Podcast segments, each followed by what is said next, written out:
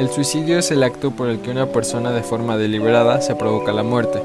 Por lo general es consecuencia de la desesperación derivada o atribuible a una enfermedad física, una enfermedad mental como la depresión, el trastorno bipolar, la esquizofrenia o el trastorno límite de la personalidad, el alcoholismo o el abuso de sustancias. No obstante, el más importante factor de riesgo individual es el antecedente de un intento de suicidio no consumado. A menudo influyen diversos factores estresantes, como las dificultades financieras, los problemas en las relaciones interpersonales o el acoso psicológico. Los métodos de suicidio varían por país y están parcialmente relacionados con su disponibilidad. Los más comunes son el ahorcamiento, el envenenamiento con plaguicidas y la manipulación de armas de fuego. Bueno amigos, nosotros les vamos estar hablando sobre lo que es el pensamiento del suicidio o el suicidio. Bueno, en mi caso eh, a mí me tocó relacionar lo que es las unidades funcionales con este tema. Y bueno, como ya sabemos, las unidades funcionales del cerebro son tres. Bueno, este tema ya lo hemos abordado anteriormente. Básicamente, la unidad número uno, recapitulando, es la que nos va a ayudar a regular el sueño y la vigilia. Es decir, que va a involucrar las funciones biológicas, el funcionamiento emocional y el cognitivo,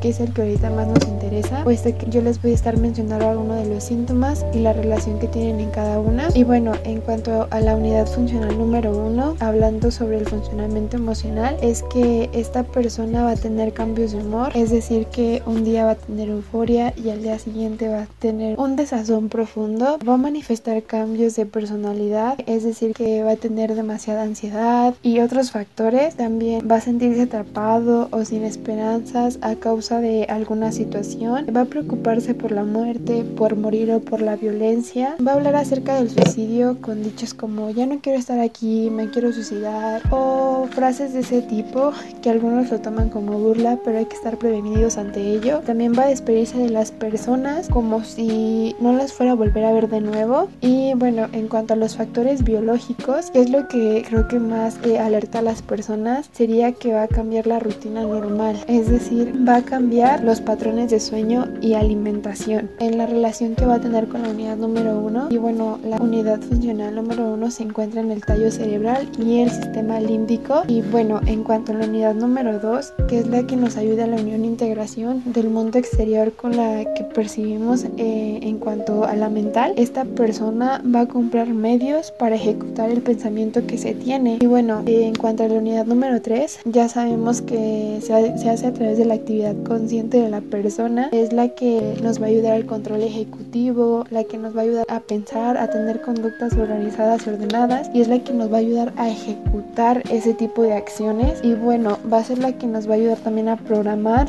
regular y verificar la actividad mental. En cuanto a los cambios que presenta esta persona, es bueno, los síntomas que se tienen en esta unidad es que esta persona va a obtener medios para quitarse la vida, como son las armas de fuego o almacenar pastillas. También va a aumentar el consumo de drogas o bebidas alcohólicas si es que esta persona conduce o ya tiene o ya ingiere este tipo de bebidas o este tipo de estupefacientes y también va a realizar actividades arriesgadas o autodestructivas. Va a manejar de, de forma negligente. Bueno, básicamente esa fue la relación que yo encontré. Bueno, los dejo o les cedo la palabra a mis compañeros para que igual les hablen un poquito más del tema. Recientemente se difundió una noticia acerca de una alternativa contra intenciones suicidas, que habla sobre un biomarcador que se encuentra en el cerebro y que está relacionado con el suicidio. Pero, ¿qué es un biomarcador? El biomarcador es un evento que se produce en un sistema biológico y se interpreta como indicador del estado de de la esperanza de vida o del riesgo de enfermedad. El biomarcador fue identificado por los investigadores de la Universidad de Yale y es conocido como MGLURR5. Es un receptor de glutamato que se encuentra en todas las regiones del cerebro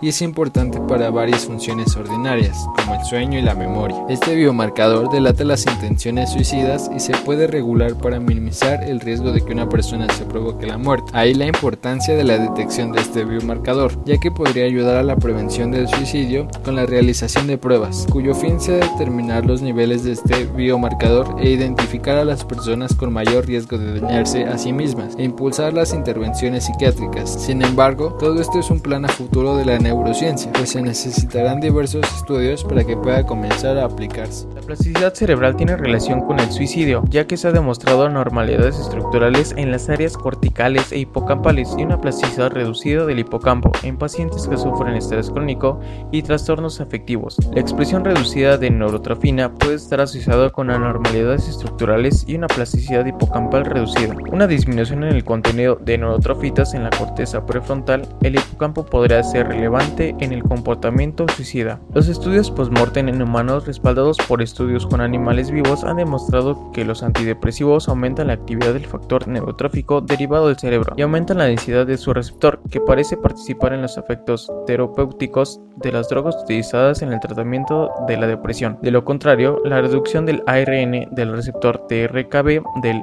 BNDF se ha relacionado con el comportamiento suicida ya que se ha informado una reducción de los niveles plasmáticos del BNDF en la depresión mayor. Los niveles de BNDF también se han sugerido con un marcador biológico de depresión suicida. BNDF receptor de tirosina, quinasa Las anormalidades en la corteza prefrontal ventromedial en individuos suicidas se correlacionan en gran medida con los déficits neuroquímicos reportados en esta población. De hecho, la hipofunción prefrontal y la capacidad de respuesta serotonérgica deteriorada son proporcionales a la letalidad del intento suicidio. Los estudios tomográficos de emisión de positrones indican una menor actividad de la corteza prefrontal ventromedial asociada conductualmente con una alta impulsibilidad, una mayor planificación de la intención suicida e intento suicidio de mayor letalidad. Otros estudios también han relacionado anormalidades estructurales en la amígdala con tendencias suicidas. La función de esta región es crítica con respecto al miedo, la ansiedad, la agresión, el reconocimiento y la respuesta al peligro es decir, algunos patrones de comportamiento involucrados en la tendencia suicida. La ansiedad comúnmente sigue o procede de la depresión, por lo tanto, la disfunción amigdalina puede aumentar el riesgo de conducta suicida para los que intentan suicidarse con la depresión. El acto suicida en sí ocurre en el momento de extrema ansiedad, lo que sugiere una participación compleja del complejo amigdaloide en el proceso. Por último, el núcleo septal lateral está relacionado con la anedonina y la desesperanza, desesperación, dado que su tasa de activación neuronal aumenta después de la aplicación experimental de tratamientos antidepresivos clínicamente efectivos. El núcleo septal se considera un objeto de estos medicamentos. Una sugerencia respaldada por la lateral está involucrada en el proceso, de, en el proceso hedónico. La anedonia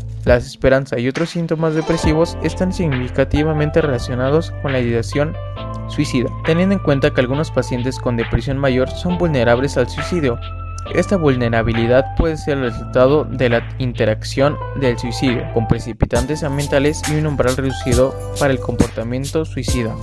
Ciertamente uno de los trastornos psiquiátricos asociados con el suicidio es la depresión.